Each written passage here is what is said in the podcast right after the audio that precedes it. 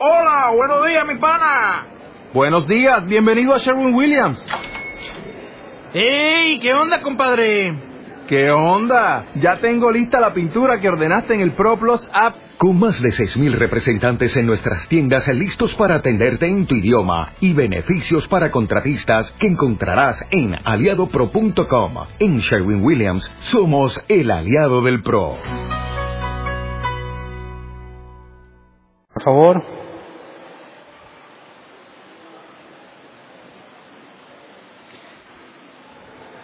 Primera de Corintios, capítulo 16, versículo 1.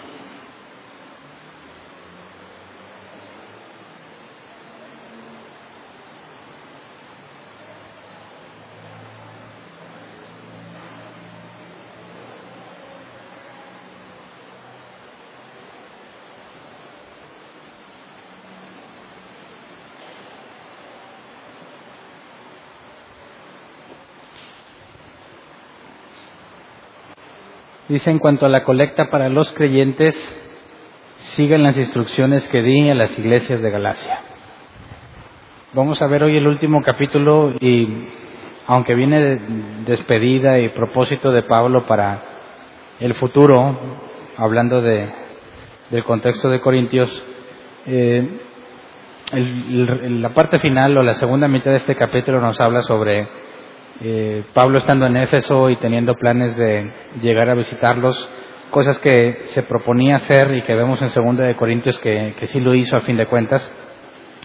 Habla sobre la visita de Timoteo en un futuro a la iglesia de Corinto. Sabemos que Timoteo estaba en Efeso.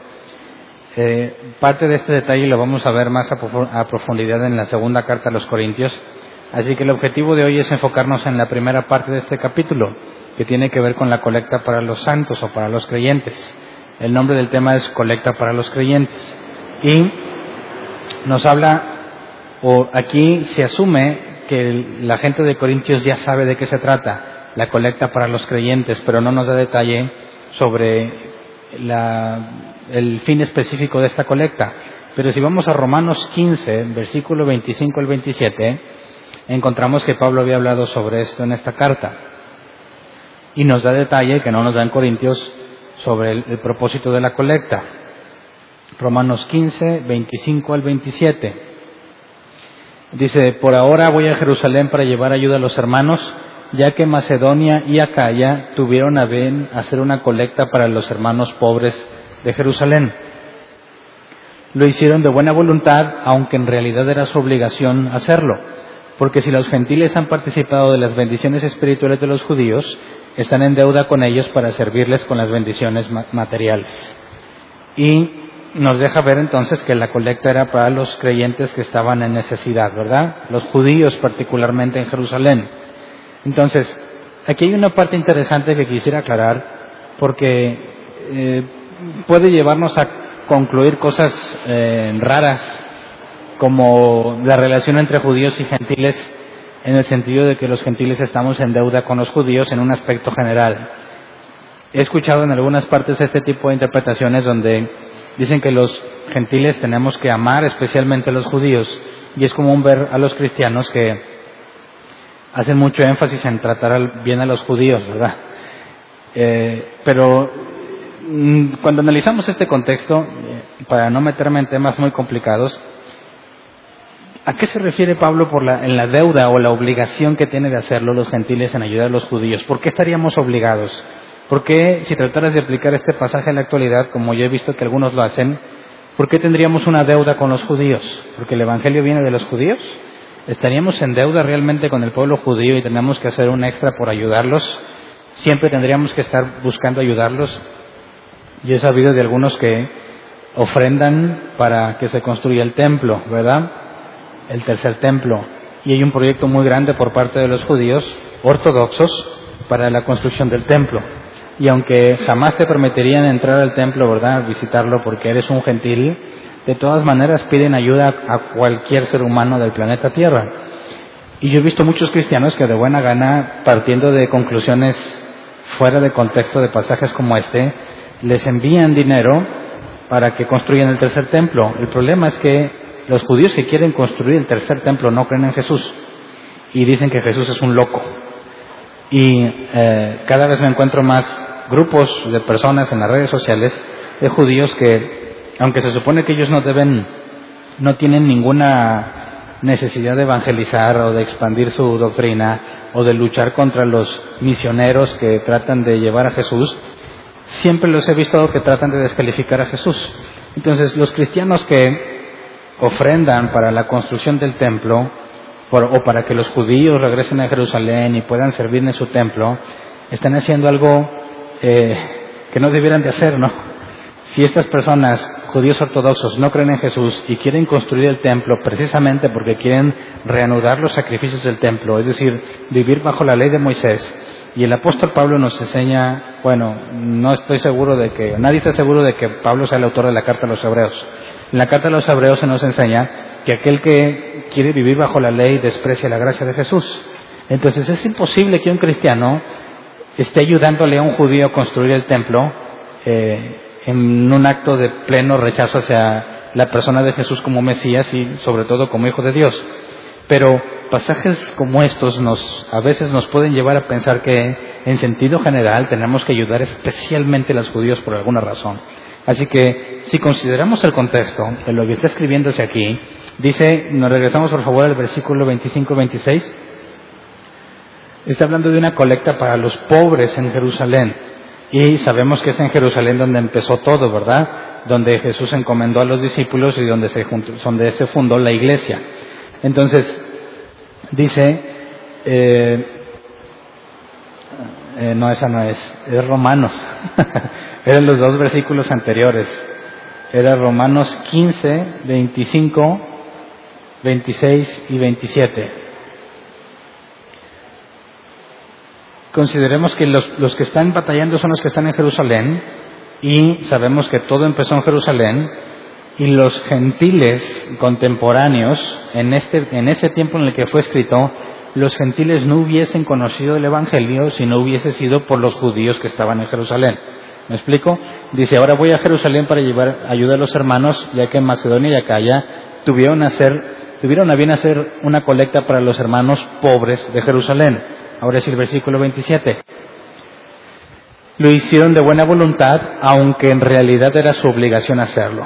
¿Por qué era su obligación? Dice, porque si los gentiles han participado de las bendiciones espirituales de los judíos, es decir, la predicación del Evangelio, no tiene nada que ver la ley, ni el templo, ni nada de eso, porque los gentiles no pueden participar en eso. Pero si en ese momento la iglesia de Macedonia y Acaya habían conocido el Evangelio, es porque los judíos, específicamente de Jerusalén, porque no había judíos en otra parte que tuvieran el Evangelio. Los judíos de Jerusalén son los que salieron a predicar el Evangelio. Así que los gentiles de esas regiones estaban en deuda, por así decirlo, con los judíos de ese momento, porque gracias a ellos y a su esfuerzo conocieron el Evangelio. Entonces, eh, la obligación, porque dice, porque si los gentiles han participado de las bendiciones espirituales de los judíos, están en deuda con ellos para servirle con las bendiciones materiales. Pablo está demandando reciprocidad, ¿verdad? Si el judío en aquel momento hizo un esfuerzo por llegar a ellos y ahora los judíos estaban en necesidad, lo menos que se podía esperar es que los gentiles ayudaran a los judíos.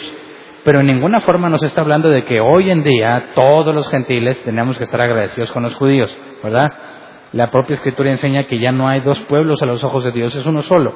Y judíos y gentiles somos iguales ante Dios. Así que este pasaje no enseña una preferencia hacia los judíos, sino que en el contexto de ese momento se esperaba que actuaran de acuerdo pues a la, al mover del Espíritu Santo, ¿no? Y ahorita vamos a ver más adelante esto, porque si alguien de quien tú recibiste ayuda se encuentra necesitado, lo menos que se espera es que tú ayudes, ¿verdad?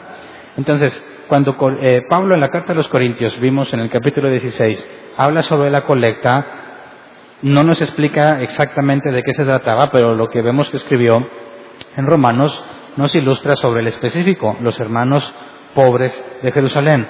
Ahora vamos a 2 de Corintios 8, 1 al 4, porque nos da un detalle particular de los de Macedonia. La carta de los romanos nos dice que Macedonia y Acaya tuvieron la idea de hacerlo, ¿verdad? Y luego dice, eh, 2 Corintios 8.1, ahora hermanos, queremos que se enteren de la gracia que Dios ha dado a las iglesias de Macedonia.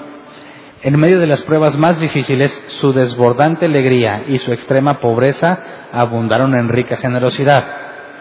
Soy testigo de que dieron espontáneamente tanto como podían y aún más de lo que podían, rogándonos con insistencia que les concediéramos el privilegio de tomar parte en esta ayuda para los santos. Entonces, persona que estaba en pobreza, como los de Macedonia estaban en pobreza, querían ayudar a los pobres de Jerusalén, ¿verdad? Unos pobres quieren ayudar a los otros pobres. Y Pablo dice que dieron tanto como podían. Yo no sé si es una referencia que no juntaron mucho y Pablo explica por qué no se juntó tanto, haciendo aclaración de que eran pobres y que dieron espontáneamente. Es decir, decidieron empezar a dar y eran, pobres y dieron lo que podían. Pero rogaban con insistencia que les permitieran participar. Entonces, se, ve, se puede ver que los de Macedonia estaban agradecidos con Dios por lo que eh, Dios había hecho con los judíos al llevarles el Evangelio y a pesar de que tenían escasez, tenían ganas de participar porque lo consideraban un privilegio, ¿verdad? Entonces, vamos a 1 de Corintios 16, 2. Porque vemos entonces cómo Pablo sugiere a los corintios algo que no sé si le sugirió a los de Macedonia, pero que parece ser claro que los de Macedonia no hicieron. Dice, el primer día de la semana cada uno de ustedes aparte y guarde algún dinero conforme a sus ingresos para que no se tengan que hacer colectas cuando yo vaya. Entonces, si recuerdas el versículo 1 dice, bueno, ponlo otra vez por favor, ese 1 Corintios 16, 1, hace referencia a las instrucciones que dio las, a las, iglesias de Galacia. Dice, en cuanto a la colecta para los creyentes, sigan las instrucciones que di a las iglesias de Galacia pero en ningún lado se nos redactan las instrucciones que se dieron a Galacia. Tenemos la referencia de cómo dieron los de Macedonia, espontáneamente en medio de su necesidad. Y luego, el versículo 2, por favor. Dice, el primer día de la semana, cada uno de ustedes aparte y guarde algún dinero conforme a sus ingresos. Pausa. Esto no se propone de manera espontánea, ¿verdad? Sino de forma planeada.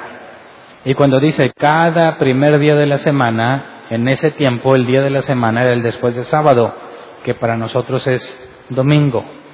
Entonces, cada domingo podría traducirse en nuestro contexto, cada domingo cada uno de ustedes aparte y guarde algún dinero conforme a sus ingresos. En el original no viene la palabra dinero, no está mencionado. ¿Me pones por favor la versión 60 de este mismo pasaje? Porque la versión 60 no hace referencia al dinero. Y ahorita podemos entender que quizás se obvia que está hablándose de dinero, porque vamos a ver, vamos a ver cómo eh, se tienen que llevar algunas personas encargadas de llevar la ofrenda, y si fuera en especie sería prácticamente, imposible transportarla. Dice, cada, versión 60, cada primer día de la semana, cada uno de vosotros ponga aparte algo, según haya prosperado, guardándolo, para que cuando yo llegue no se recojan entonces ofrendas. Pausa. Entonces, no hace referencia a dinero, pero quisiera que analizáramos el original cuando dice que en, la versión 60 dice ponga aparte algo. En el, en el original o el, griego es la, eh, la palabra tesaurizo o tesaurizo, que se traduce como acumular, almacenar o poner aparte. Entonces, ponga aparte algo, está haciendo como que lo vas guardando, ¿verdad? Lo vas acumulando no sé en qué parte se pondría. Ya ves que los cristianos dicen que traigan las diezmos al alfolí y piensan que el alfolí es una canacita que pasan, ¿verdad? O la canacita donde lo dejan, cuando el alfolí era una bodegota donde se guardaba todo. Aquí no se especifica que hubiese una charolita, una bodega o algo en particular. Lo que dice es que cada uno lo haga, separándolo cada semana, y dice que según haya prosperado, y la palabra prosperado es el griego eudo, que se traduce como tener un feliz viaje o prosperar. Entonces, podría decir que cada uno guarde según la felicidad de su viaje, según cómo hayas prosperado. Entonces, podríamos pensar que la persona que tiene más dinero, Pablo está diciendo que el que más tiene más de, ¿verdad? Aunque no especifica cantidades. Porque si cada uno aparta según haya prosperado, creo que pone en referencia que aquel que no tiene, pues y quiere dar, quizás va a dar muy poco, pero el que tiene más, según haya prosperado, pudiera dar más. Pero sigue siendo una cuestión personal.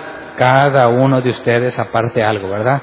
Regresamos a la nueva versión internacional, por favor, del versículo 2.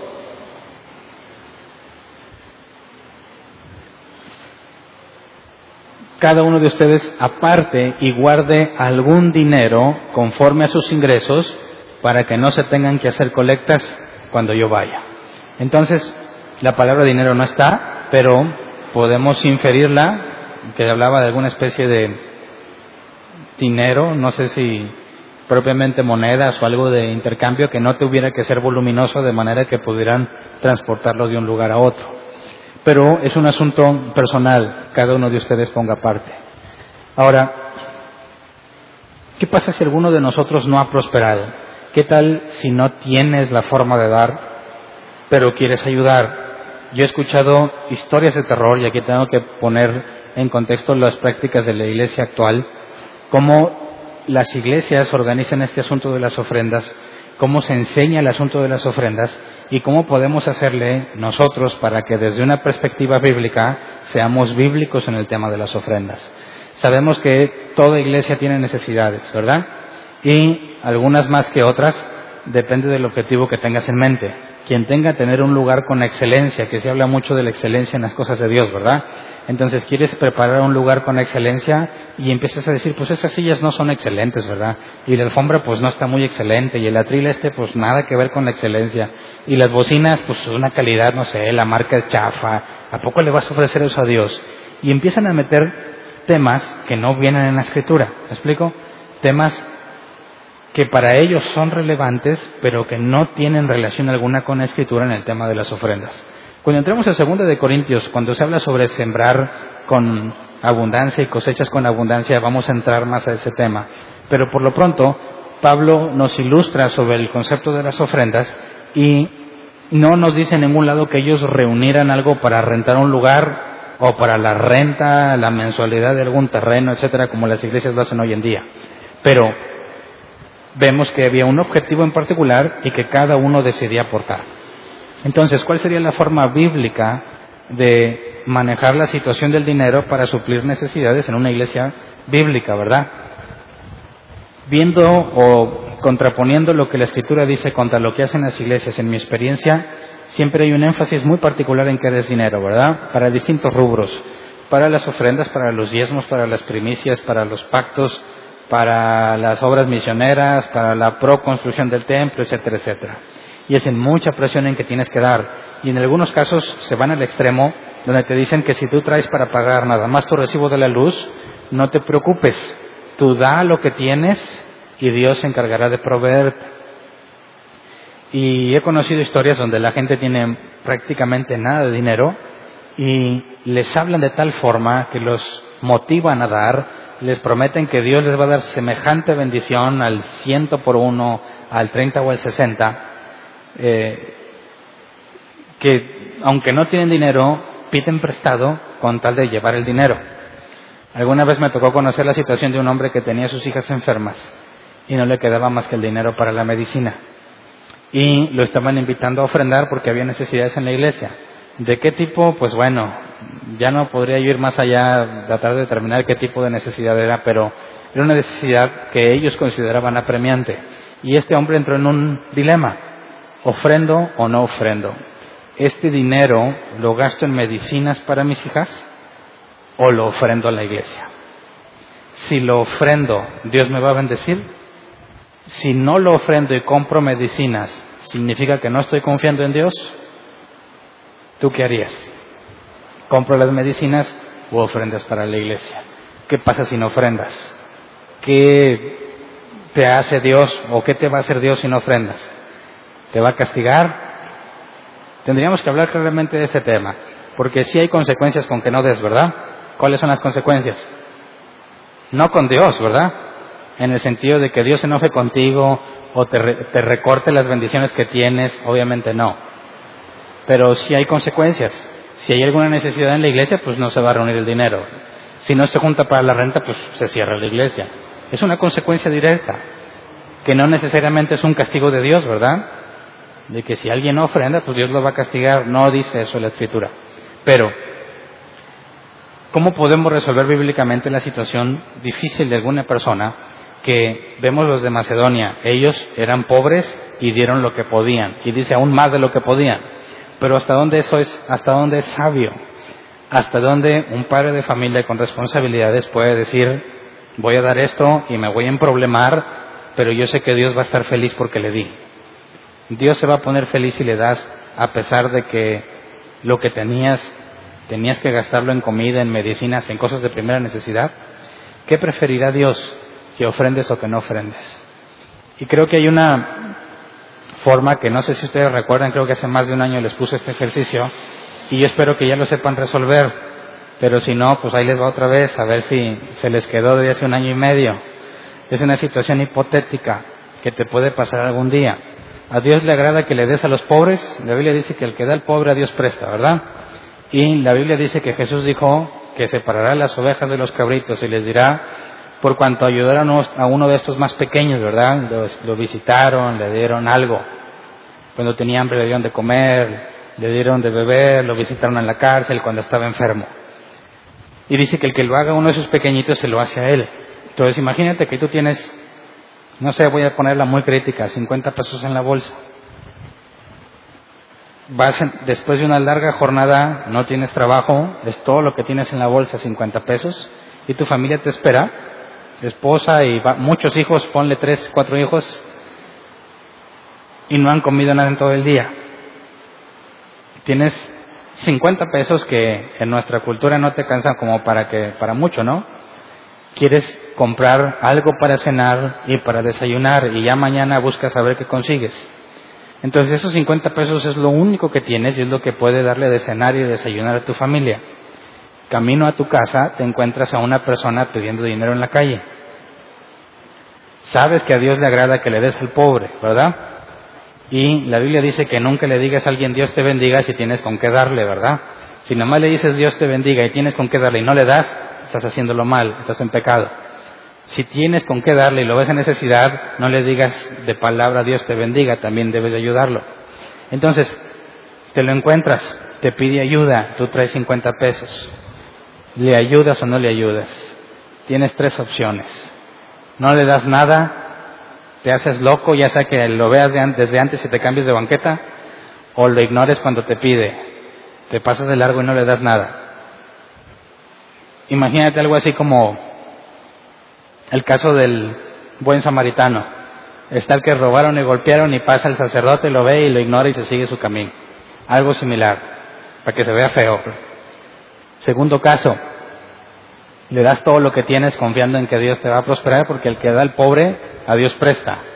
Y Dios tiene todo el poder del universo para que si tú le diste esos 50 pesos, Él te los puede regresar. Y si sabe que tiene necesidad, pues quizás en ese mismo instante te regrese 100 o más. Así que se lo das todo, esa es la opción número dos. Y la opción número tres es que le das la mitad. Sabes que si le das la mitad ya no vas a alcanzar, si acaso a cenar, pero ya no a desayunar. Así que ¿cuál opción escoges? ¿Le das o no le das una parte o cuál sería tu criterio? Con el objetivo de tener contento a Dios. Imagínate que Dios te está viendo. ¿Qué espera Dios que hagas? ¿Cómo resuelves esa situación? Puedes poner como ejemplo los de Macedonia. No tenían nada y dieron lo que pudieron. ¿Lo haces? O dices, no, Dios me ha llamado primero a administrar a mi familia, así que es primero mi familia y lo siento, no te puedo dar nada. O se van micha y micha. Levante la mano el que no le da nada. Uno. Ok. Levante la mano el que le da todo.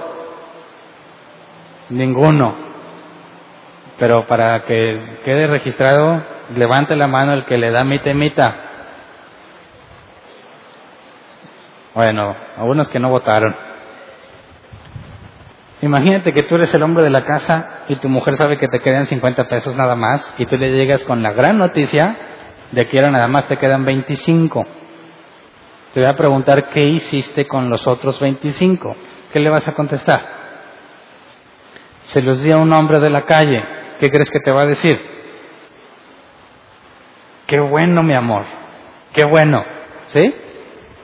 Ella ha estado batallando con los niños todo el día que tienen hambre, que tienen hambre, y él les dijo a su papá cuando llegue, les va a comprar algo de cenar y también para desayunar. ¿Cómo le darías la noticia a tus hijos de que solamente van a cenar pero no van a desayunar? ¿Cómo te sentirías después de darle los 25 pesos al, al, indigente, al que estaba en la calle, y luego tienes que ver las caras de tus hijos con hambre porque decidiste compartir el dinero? Levante la mano el que se arrepiente de darle la mitad. ¿Nadie? ¿No se arrepienten? Uno ya se arrepintió. Señor, redargúyelo, Señor. ¿Quién más? Nada más uno se arrepintió. Entonces ya no le daba nada. Ok, ya tenemos dos que no dan nada. Cero, que los que dan todo. Y si fuéramos de otra iglesia diría, ¿dónde está tu fe, hermano? ¿Dónde está tu fe? Y los que dan la mitad. Bíblicamente entonces, ¿cuál es la respuesta? A los que no le dieron todo, ¿Dios se enojará contigo, sí o no? No te diría Dios, ¿qué pasó? Pues, ¿A poco no me tienes confianza? Si tú le das es como si me prestaras a mí, ¿no crees que yo te voy a dar? ¿Tú crees que Dios no tiene el poder para hacer que te encuentres un billete en la calle de 500? ¿Ah? Y dirías, bueno, ahí te va todo, que al cabo que yo sé que Dios me puede dar y te vas fijándote en la calle todo el camino a ver si te encuentras un billete tirado. ¿Eso es tener fe? ¿O eso es tentar a Dios? ¿Cómo ves? Satanás le dijo a Jesús, si tú eres hijo de Dios, aviéntate de aquí, en la parte más alta del templo, que al cabo la escritura dice que tus ángeles, sus ángeles, no dejarán que tu pie tropiece. Prácticamente le está diciendo, ándale, ten fe, aviéntate, ¿verdad? La Biblia dice que Dios no va a dejar que te pase nada, aviéntate. Y Jesús dijo, no tentarás al Señor tu Dios. Entonces, cuando tú decides hacer algo pensando en que Dios tiene poder para hacerlo, pero no tienes la certeza de que va a pasar y te avientas, como dicen los cristianos, en fe, es tentar a Dios, porque eso no es fe, ¿verdad? Fe es tener la certeza de lo que va a suceder. Si Dios te dijera, dale que yo te voy a dar más delante, entonces se lo das con la fe de que Dios te va a proveer. Pero si Dios no te ha dicho nada, eso es tentar a Dios y es pecado. ¿Verdad? Así que bien por todos que nadie le dio todo el dinero. Pero quedan dos opciones. Vamos a 2 de Corintios 8, 11 al 15.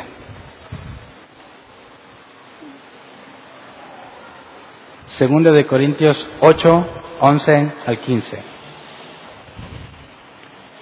Dice, lleven ahora a feliz término la obra para que, según sus posibilidades, cumplan con lo que de buena gana propusieron porque si uno lo hace de buena voluntad, lo que da es bien recibido según lo que tiene y no según lo que no tiene. No se trata de que otros encuentren alivio mientras que ustedes sufren escasez. Es más bien cuestión de igualdad. En las circunstancias actuales, la abundancia de ustedes suplirá lo que ellos necesitan para que a su vez la abundancia de ellos supla lo que ustedes necesitan. Así habrá igualdad. Como está escrito, ni tuvo demasiado el que recogió mucho, ni le faltó al que recogió poco. Entonces, ¿cuál es la solución a nuestro problemita? ¿Quién de los dos eligió correctamente? ¿No dar nada o darle la mitad? ¿Cómo podemos aplicar esta parte? Regresémonos al versículo 13, eh, por favor. No se trata de que otros encuentren alivio mientras que ustedes sufren escasez. Eso es bien importante que lo entendamos, ¿verdad? Los dos tan pobres, los de Macedonia y los de Jerusalén, ¿verdad? Y dice que dieron más de lo que pudieron. Pero fíjate cómo sigue diciendo o limitando la capacidad que ellos tenían para dar. Dieron más de lo que pudieron. No se nos especifica qué tanto. Pero pensaríamos que en esta parte no se trata de que tú te quedes ahora sufriendo, para que el otro esté bien, ¿verdad? Así que aquí hace falta criterio. Tienes a la persona que está pidiendo dinero, fíjate que yo di un detalle, es el final del día, ¿verdad? Los indigentes o las personas que están a pedir dinero no piden al final del día, ya tienen todo el día pidiendo. ¿Quién es más probable que tenga más dinero al final del día? ¿Tú o él? ¿Eh? Entonces, si tú realmente quieres ayudar y le das la mitad, Tú te vas a quedar en escasez cuando quizás él tenía más dinero que tú. Y ya no lo estás haciendo correctamente, te vas a meter en problemas con tu esposa y vas a hacer padecer a tus hijos innecesariamente. ¿Cierto? Entonces, si no le doy nada y él no tenía ningún peso, quizás al darle provocas un cierto término de igualdad para tratar de resolver que no se trata de que uno tenga más o el otro, sino que los dos tengamos algo. Entonces, la única solución a este problema es que le preguntaras cómo te ha ido en el día, que fueras honesto con él, te quiero ayudar, pero yo solo tengo esto. Estaría dispuesto a darte alguna parte si no tienes nada para comer. Y hay una opción todavía mejor, aunque en estos tiempos no es muy seguro hacerlo. Pero hay quien dice, te convido de la cena que vamos a tener en mi casa. ¿Verdad? De manera que no tuviste que dar dinero. Pero si él está en un caso más pobre que tú y no tiene nada para comer, quizás podrías convidarle un poco. No necesariamente llevar a tu casa, sino poder llevarle algo de lo que compras. Pero fíjate cómo entra en este sistema, cuando tú quieres ayudar, cuando tú quieres ofrendar, tienes que ser sabio en cuanto a las necesidades y las responsabilidades que tú tienes y en cuanto al principio de buscar la igualdad. Entonces, cuando tenemos el concepto de las ofrendas en la iglesia, ¿qué debiéramos estar haciendo como iglesia para resolver los problemas, como dije el domingo? Ellos ayudan a los pobres de Jerusalén, nosotros nos ayudamos a los pobres de nosotros, ¿verdad? Si tenemos proyectos en la iglesia, como toda iglesia tiene proyectos, habría que valorar qué tan importantes son esos proyectos, qué tan relevantes son y tratar de aplicarlo en un concepto bíblico, cómo le hacemos para implementar el asunto del dinero sin tener que demandar, exigir, asustar, eh, hacer demasiado énfasis en que tienes que estar dando dinero. Entonces es un asunto personal. Y yo quiero que determinemos esto porque quizás yo me he escuchado, una vez vino una persona, no hace mucho, que había escuchado de oídas de árbol plantado y había un rumor de que los de árbol plantado no piden diezmos, ni primicias, ni pactan con dinero. Y se le hizo muy difícil creerlo, porque es una persona que estaba acostumbrada a vivir en ese ambiente, como quizás muchos de nosotros, ¿verdad? Entonces, yo he escuchado que hay personas que critican nuestra postura porque dicen, pues está loco, ¿de qué va a vivir? ¿Cómo se va a sostener la iglesia? He visto pastores que publican, aquel que no pide los diezmos destruye su iglesia.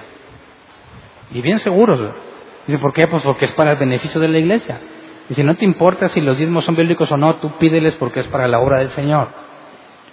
Entonces esta persona vino y vio cómo estaba todo y al final me preguntó personalmente, oye, pides esto, ¿cómo le haces? Y le respondí todo. Y dijo, lo veo y no lo creo. Jamás me imaginé que alguna congregación pudiera subsistir sin pedir todo lo que otros piden. Y dijo que esa información le iba a llevar a su congregación. ¿Qué pasó después? No sé, pero ya no lo he vuelto a ver. no sé si lo, si lo recibieron de buena gana o le dieron cuello por andar haciendo eso. Pero tendríamos que determinar que si somos bíblicos, nadie puede hacer presión a otra persona para que des dinero. ¿Me explico? Cada uno, según haya prosperado, ponga aparte algo para ayudar.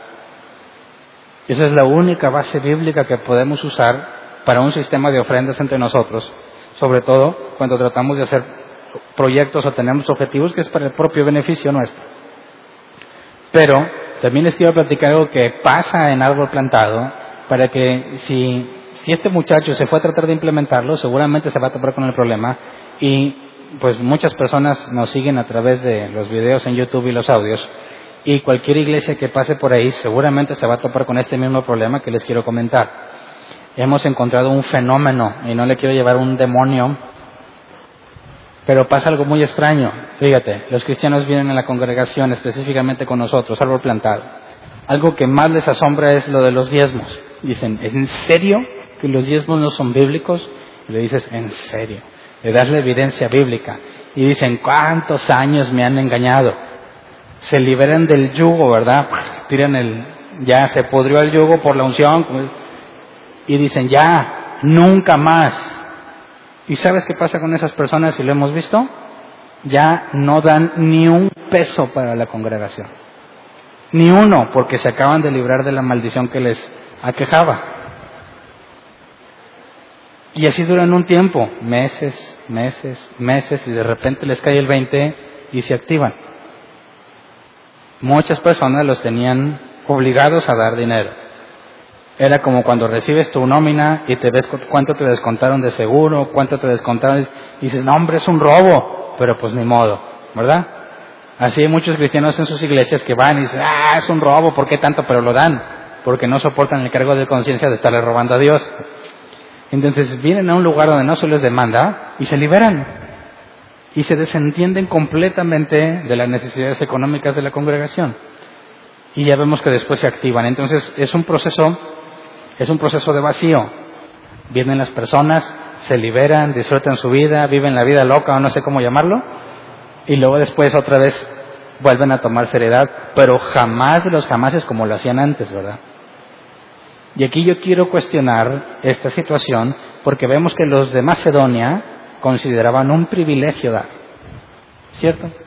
Si en la congregación donde estábamos se robaban el dinero, lo usaban mal, lo que tú quieras, y tú se los dabas, si en una congregación bíblica el esfuerzo es bíblico recibimos beneficio, ¿por qué razón no ofrendar? ¿Me explico? Si allá te robaban, pues eso es allá, ¿verdad? Aquí la cosa está transparente, cada quien lo hace según su, su situación, un asunto personal, según como cada quien haya prosperado. Y no tenemos la culpa de que te hayan robado allá, ¿verdad? en el sentido de que necesitamos mejoras en este lugar. Ya sabemos que yo no recibo sueldo, ningún anciano recibe sueldo, nadie recibe nada.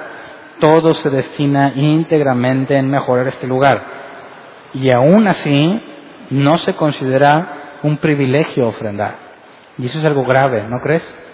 ¿Qué está pasando con nosotros? Que si reconocemos que hemos estado estudiando la doctrina cristiana como es, y si te sientes agradecido por lo que has aprendido, ¿cómo es que separas completamente el tema y no consideras un privilegio el ofrendar en la congregación? Entonces, una iglesia consciente de las necesidades, consciente de las cosas que se tienen que hacer para ser más eficientes cuando se predica el Evangelio, necesita cristianos que consideren que es un privilegio dar. ¿En qué sentido? No en el sentido de presionarlos, no en el objetivo de convencerte de que Dios te va a bendecir, sino un asunto personal. Si tú eres beneficiado por el tiempo que, que invierten todas las personas que sirven en este lugar, Pongamos el ejemplo que puso Pablo en la carta de los romanos, y tú eres una persona que aún no está sirviendo, o aún que estés sirviendo, te beneficias del ministerio de otro, no tenemos una especie de deuda entre nosotros para apoyar materialmente la causa que todos tenemos en común. Sí la tenemos.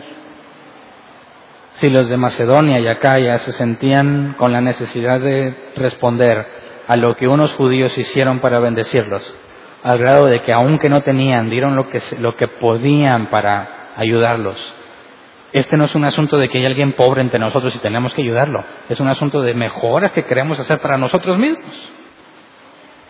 Y como congregación tenemos que tomar una postura y una decisión. Entonces, cuando tocamos el tema del dinero, hay que ser honestos y hay que ser bíblicos y sigue siendo una postura personal. Pero yo te dejo en tu conciencia que tanto es un privilegio para ti. ¿Verdad? Si realmente quieres que otros escuchen, que otros se beneficien y que más personas vengan, tenemos que aportar de lo que Dios nos ha dado, porque a fin de cuentas, ¿qué de lo que tienes no es de Dios? Todo lo que tenemos es de Él. Pero si estás en una situación difícil donde no puedes, porque tienes que suplir necesidades básicas, entonces no tienes por qué sentirte menos ni sentirte culpable. ¿Me explico? Decía, ya sabes que traemos proyectos, ¿verdad? Y decimos, bueno, ¿qué pasa si solo un grupo de personas, siempre este ejercicio del 80-20, ¿verdad? De Pareto se llama, en cuestión de estadísticas. El 80% de, de las personas, o en una empresa el 80% de los clientes pues son clientitos chiquitos, pero hay un 20% que son tus principales clientes que hacen que tu negocio funcione. A veces puede ser que en la congregación un 20% de las personas está ofrendando y sostiene lo que se hace y un 80% no. ¿Qué tan justo es eso? Depende de la situación de cada uno, ¿no? Si el 20% está bien prosperado y puede dar y se beneficia el 80%, qué bueno, ¿verdad? Pero ¿qué hay del 80% que sí puede dar pero no quiere?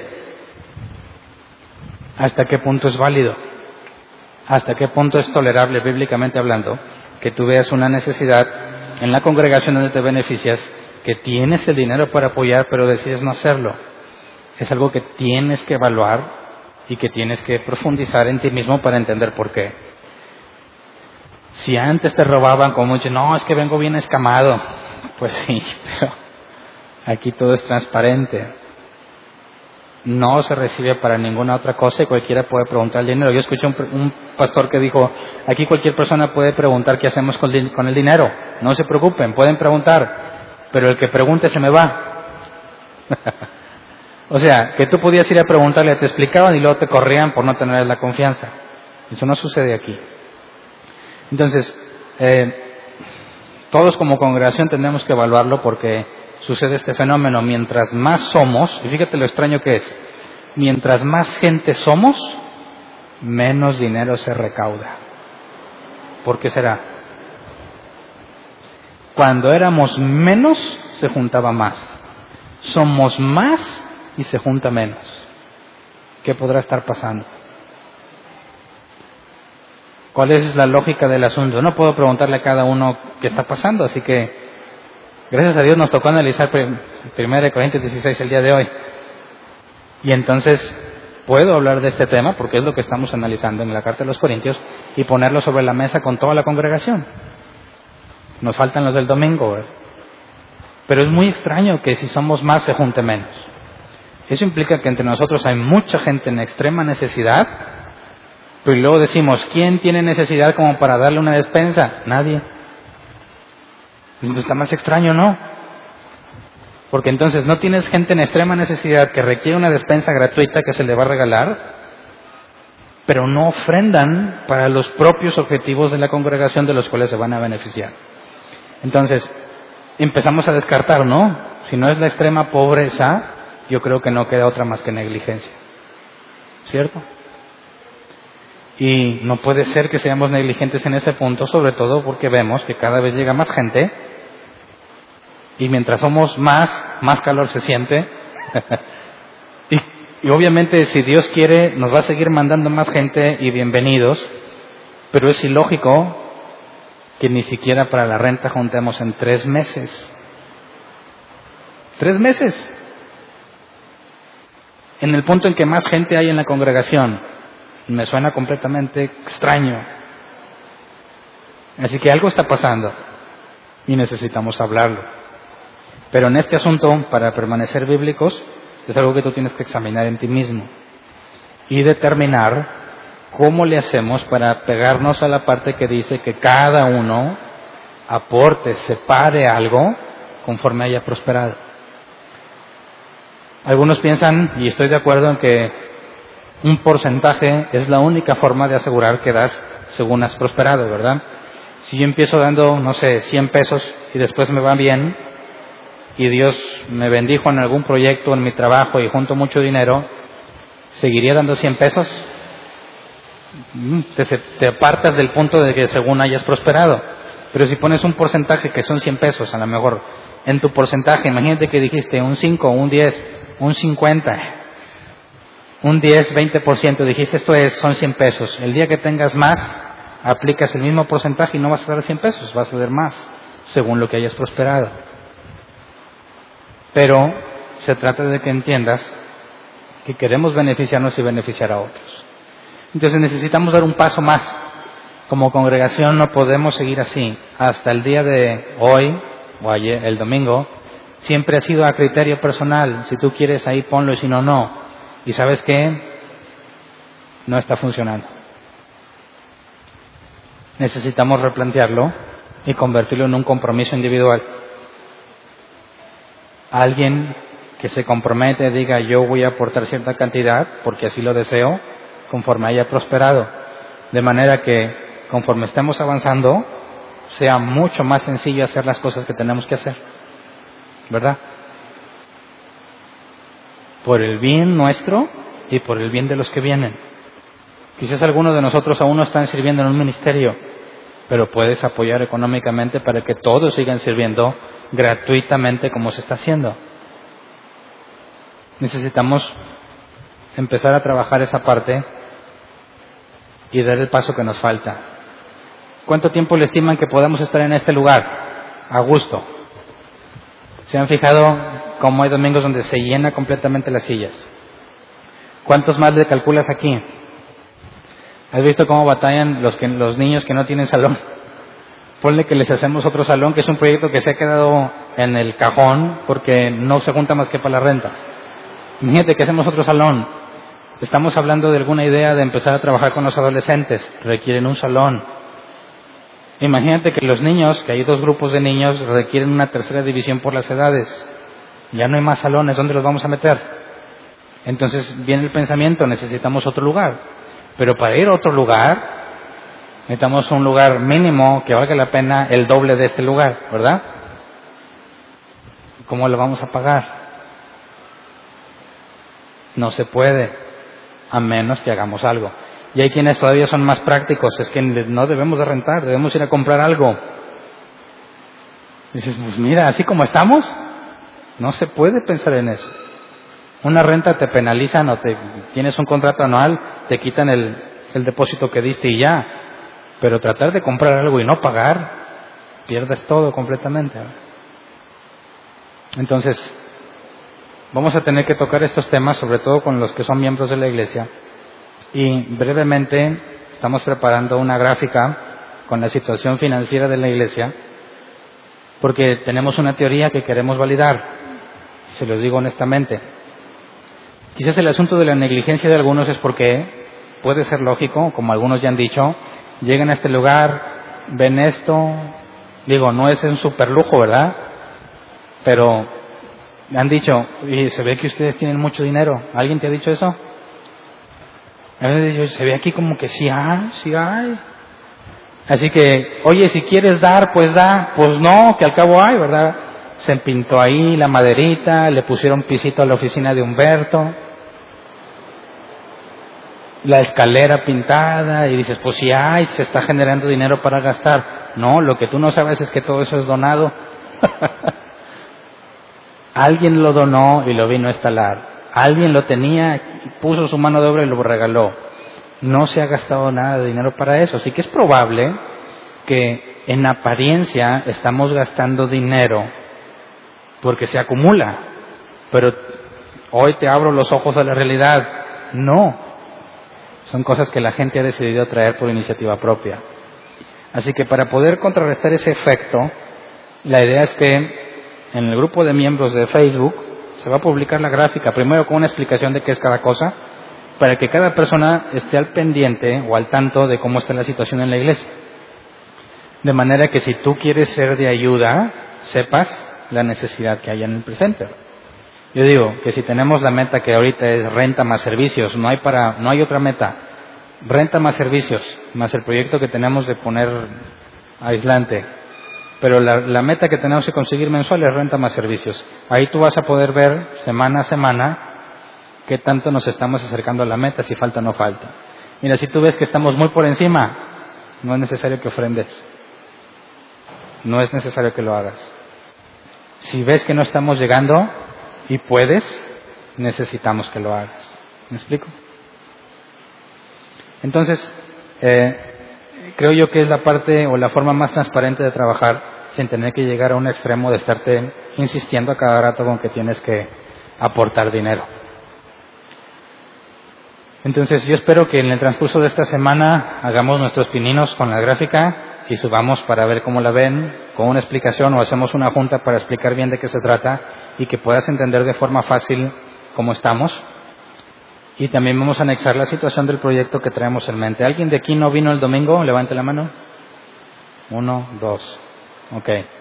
A esos dos les platico, entonces todos los demás ya saben del domingo. Eh, tenemos un proyecto que hasta ahorita es el mejor en cuanto a lo más económico que nos puede ayudar. El ideal, el que necesitamos es climatizar todo, ¿eh? ese no tiene duda, no es, están quedándose cortos en la idea, no, la idea está clara, climatizar, poner una división ahí y dejar de batallar. Pero como nos cotizaron los puros equipos, son 300 mil pesos, los puros aires o climas para poder aquí tener fresco. Y luego aparte hay que contratar la subestación, ¿verdad? Y toda la instalación que requiere, más el dinero para dividir, más el dinero para aislar arriba la lámina con cielo falso o algo, y fácil se van a más de 500 mil pesos. Luego, con ese tipo de instalación y equipos funcionando, hay un estimado de agregarle unos 15 mil a 20 mil pesos de recibo de luz, más lo que tenemos que pagar de renta y servicios, lo que se convertiría aproximado en unos 50 mil pesos mensuales de gastos fijos, cosa que ni de chiste podríamos sostener en cómo estamos, ¿verdad? Así, aún quisiéramos un esfuerzo y Dios nos hiciera el milagro de juntar medio millón de pesos e instalarlo todo, no tenemos la capacidad de sostenerlo. Entonces nos fuimos a la parte más práctica, que es aislar con una lona especial de 3 pulgadas de ancho, especial para aislar, ponerla bajo las láminas en toda la bodega y comprar dos aires lavados más, que ya tenemos dos, preparar la instalación eléctrica que no está preparada, poner un extractor o dos ahí arriba para que el aire empiece a circular, estemos aislados del, del comal enorme que tenemos en el techo y los aires lavados pues de perdido te avienten aire mojado, que ya no se siente tan feo. Y eso nos sale en 65 mil pesos. Hicimos una propuesta el domingo y se votó. Había tres propuestas, se eligió una. Una es que cada uno ofrendara como pudiera y el que no pudiera no. Otra es que se dividiera la cantidad de 65 mil pesos entre el número de familias en la iglesia y que cada familia que quisiera entrarle aportara una cantidad que quizás se tardaría un tiempo en conseguirlo, pero es responsabilidad de esa familia. Esa era la segunda opción y la opción que ganó es la híbrida. Si alguien tiene, como vimos en este pasaje, ha prosperado, Dios lo ha prosperado, y si yo quiero dar diez mil pesos, pues dar los diez mil pesos, se los restamos a los sesenta y cinco mil, y si hay más personas que quieran dar dos mil, tres mil pesos, se acumula hasta que todos los que libremente querían dar así, lo hayan hecho, se lo restamos a los sesenta y cinco mil, y lo que resta se divide entre el número de familias que quieran participar. Hicimos más o menos un conteo el domingo, un aproximado de 65 familias en la iglesia. Y son 65 mil pesos. O sea, mil pesos por familia, pero considerando que nadie ofrenda nada de voluntad propia por iniciativa, porque nadie ha prosperado, o porque ahorita no puedes. Pero si alguien de esos mil pesos aproximados, alguien dijera, yo voy a dar diez mil, pues ya no son mil, ¿verdad? Ya le restas porque ya no sería sobre 65 mil, sería sobre 55 mil. Entonces, la idea es que no lo hagamos por emoción, como yo sé que en otras partes lo hacen ahorita, anímate con fe, ¿quién se apunta? No. Esto es algo más serio. De una cosa es quién se apunta con tres cajitas de chicles o una bolsa de papitas para, para el evento, y otra cosa es el dinero, cuánto puedes traer con dinero. Así que nos apegamos a un proverbio que dice que no empieces a construir la torre si primero no has contado que tienes lo suficiente para terminarla.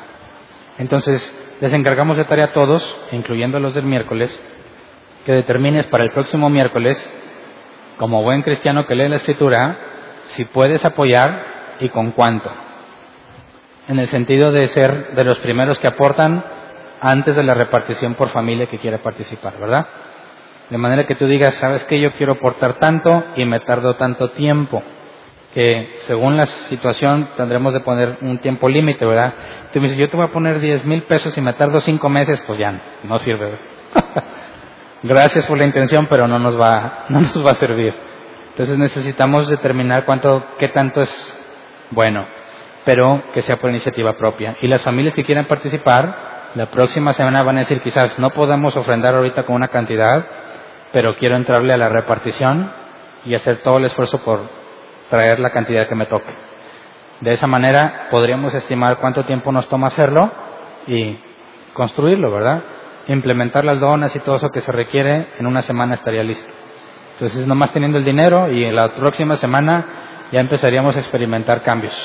Cosa que sirve para el frío y para el calor. Y si algún día más adelante queremos poner clima, eso nos sirve porque va a aislar y nos, ya nos dejaría nada más la tarea de comprar los equipos e instalarlos. Así que no se tiraría nada a la basura si es que avanzáramos con los climas. Todo sirve. Entonces se, las paso al costo a los que no vinieron, los que no estaban el domingo, que se enteren para que lo piensen, le pregunten a Dios, pero es parte de lo que queremos hacer como iglesia para empezar a avanzar. Entonces, eh, aunque es un tema difícil lo del dinero, y es un tema sensible, si lo atacamos desde la perspectiva bíblica, se vuelve muy simple de tratar, ¿verdad? Si definitivamente estás batallando, no quiero que alguien aquí se sienta culpable, que diga, no, ya no voy, porque pues cómo voy, con qué cara voy a entrar a beneficiarme del aire lavado para el cual no cooperé. No, ¿verdad? Pablo dice claramente, no se trata de que te quedes en escasez para que otros tengan. Se trata de que tengamos igualdad. Quizás quiero mencionarlo como un caso crítico. Si alguien está batallando económicamente y no puede aportar, no te preocupes. Esperemos en Dios que entre los demás podamos. Y si es así, te vas a resultar beneficiado. Pero vendrá otra oportunidad donde tú estés en abundancia y puedas suplir otra necesidad y habrá algunos que no van a poder. Entonces ahí es donde mi abundancia suple la necesidad del otro y luego la abundancia del otro un día me suplirá. Y encontramos igualdad entre todos. Como ven, ¿les parece un acercamiento correcto bíblico en cuanto a la forma de manejar las ofrendas? ¿Alguien tiene una pregunta? No. ¿Una pregunta?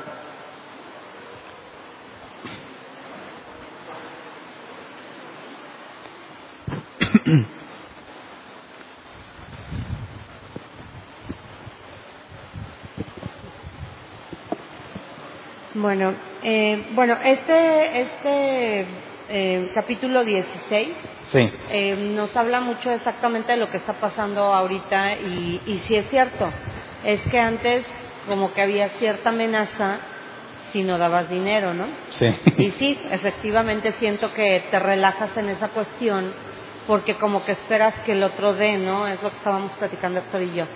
Entonces, eso yo creo que es uno de los de las cosas que podemos ver que, que puede ser. Y la otra es que aquí en el versículo 9 dice, se ha abierto una puerta de, par, de par en par para hacer un gran trabajo. O sea, Pablo dice eso, ¿no? Y este, ya ves que se maneja mucho también lo de las puertas. Sí. Es que en este capítulo y en Segunda de Corintios, no me acuerdo qué capítulo también habla de lo mismo. En cuanto a las puertas. Ajá, entonces este pues es algo que este que no tocaste de alguna forma, o sea, se fue todo a, a la cuestión de de lo de la ofrenda y este y bueno, pues eso también lo podemos ver en la Iglesia Católica, ¿no? Que es parte de lo que hace el Vaticano y cómo todo esto se ha manipulado de con este capítulo, yo siento que este capítulo es así como que muy fuerte en este Refiriéndote a las puertas. Eh, bueno, esa es cuestión del dinero, Ah. que yo te decía, y lo de las puertas, de cómo también se maneja, ¿no? Porque yo tengo una amiga que a todo le, a to- todo Dios le abre puertas y le cierra Sí. puertas, ¿no? Y también a nosotros así nos enseñaron. Bueno, más adelante entonces me enfoco para poder aclararlo. ¿Ok? Ese asunto de las puertas, porque está hablando sobre que está en Efeso, y ya más adelante nos metemos al contexto de ver qué es eso. Porque sí es cierto, en todas las redes sociales dicen, no, que Dios está abriendo puertas, y lo toma, no le dieron el trabajo. Y pues no, que Dios había abierto las puertas, ¿verdad? Pero bueno. ¿Alguien tiene otra pregunta? Ninguna. Entonces vamos a ponernos de pie y vamos a orar.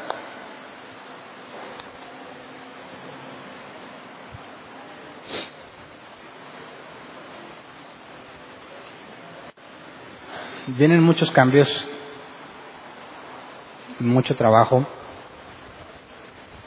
y necesitamos eh, que todos hagamos un compromiso, no nada más en lo económico, sino en la forma de trabajar.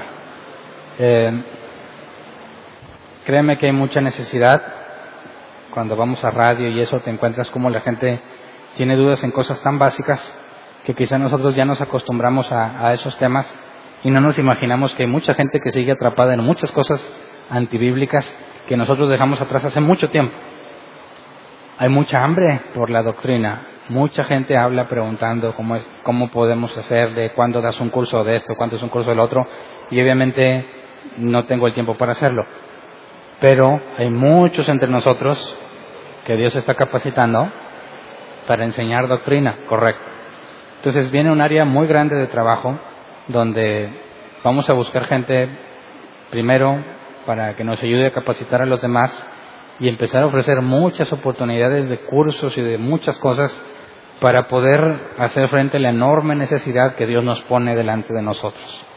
Entonces, eh, me tomo las palabras de Pablo, si Dios está abriendo puertas en eso, si realmente la gente está dispuesta a escuchar y entre nosotros hay gente dispuesta a enseñar, que estamos esperando, ¿verdad? Necesitamos alcanzar a toda esa gente que tiene hambre, que está en lugares donde no les enseñan para nada la escritura y nada más los explotan, y no con el objetivo de traernos a este lugar, sino de que sean expuestos a la luz de las escrituras y a ver qué hace Dios con ellos, ¿verdad? A ver si Dios les abre los ojos como a nosotros y en el mejor de los casos hay una reforma en la iglesia en la que están y toda la iglesia pueda hacer cambios estructurales en cuanto a su doctrina. Necesitamos estar listos para eso y eso implica un lugar donde traer a la gente para ser capacitada, donde capacitarnos nosotros, cómo poder tener más de un curso al mismo tiempo y no estamos preparados para eso y necesitamos prepararnos para poder ser útiles eh, mientras Dios nos ponga las oportunidades. Entonces oremos para que entre nosotros suceda lo, ideal. Si, si para poder dar mucho dinero se requiere que seas bien prosperado, tenemos dos opciones. O que Dios te dé económicamente más, o que te administres mejor, ¿verdad? Que yo creo que esa es la más probable. Toda gente dice que entre más tienes, más gastas. Pero si te administras mejor, te darías que hay mucho dinero que estás gastando en balde. Entonces, oremos para que si nuestro problema es que no tenemos y estamos administrándonos bien, que Dios en su misericordia nos supla para seguir avanzando. Pero si sí tenemos, sí tenemos, pero no nos estamos administrando bien, que Dios nos haga ver todas esas áreas que necesitamos controlar para beneficio nuestro y para poder estar apoyando las cosas que tenemos que hacer como iglesia. Como ven, vamos a orar pues, Señor, somos primero agradecidos reconociendo lo que, lo que tú nos das es suficiente para las cosas que tenemos que hacer. Entre nosotros, Señor, estoy seguro que hay personas que hemos dado, hemos ofrendado, o algunos que quizás están en ese tiempo de relax donde consideraban que no era necesario ofrendar, pero confiamos que en tu misericordia puedes poner el correcto sentido en nuestras vidas para que podamos apoyar al avance de la obra, los que enseñan, los que participan, los que trabajan, los que aportan dinero, todos podamos ponernos las pilas para empezar a avanzar y hacer frente a la gran necesidad que has puesto delante de nosotros. Te pedimos que nos ayudes a administrarnos cada vez mejor, que no desperdiciemos el dinero en cualquier cosa, sino que seamos sabios. Si hemos aprendido y nos hemos beneficiado de este servicio, de estas enseñanzas, de lo que hacemos en conjunto, Danos la capacidad de poder multiplicarlo, Señor, para poder llegar a más personas. Sabemos que todo obra de acuerdo a tu propósito, así que entre las dos opciones o las dos posibles situaciones que tenemos, aquellos que están en escasez, Señor, te pido que según tu voluntad, según tu misericordia, les proveas con más abundancia para que podamos aportar a la causa que tenemos en común. Si entre nosotros hay gente que le has dado abundantemente, pero no se ha sabido administrar para poder apoyar en las cosas de la iglesia, te pido que nos des sabiduría para poder hacer las correcciones necesarias. Pero dentro de tu propósito también sabemos que estamos en periodos de aprendizaje y quizás no nos des, quizás estamos bien administrados, pero no nos das todavía un aumento en nuestros ingresos. Enséñales a esos en particular que si no tienen la capacidad para apoyar y quieren hacerlo, que no se sientan inferiores, que no se sientan inútiles, sino que sepan esperar en Dios, que Tú nos has prometido no nada más estar la, posibilidad de estar en pobreza o la posibilidad de estar en abundancia, sino ambas cosas, que podamos decir como Pablo, en escasez o en abundancia, todo lo puedo en Cristo que me fortalece. Si estamos batallando económicamente, enséñanos a ser como los de Macedonia, que dieron de lo que podían y más, obviamente, porque pensaban o lo sentían de esta forma, que era un privilegio participar de lo que tú estás haciendo entre nosotros. Señor, de acuerdo a tu propósito y al que nos has llamado, suple para las necesidades que tenemos y que podamos seguir avanzando, Señor. Que entre nosotros haya creyentes sabios que saben en, encauzar sabiamente el dinero para que tu obra se siga extendiendo. De antemano, sabemos que se va a hacer tu voluntad y que la gloria y la honra es para ti, Señor. Gracias. Amén.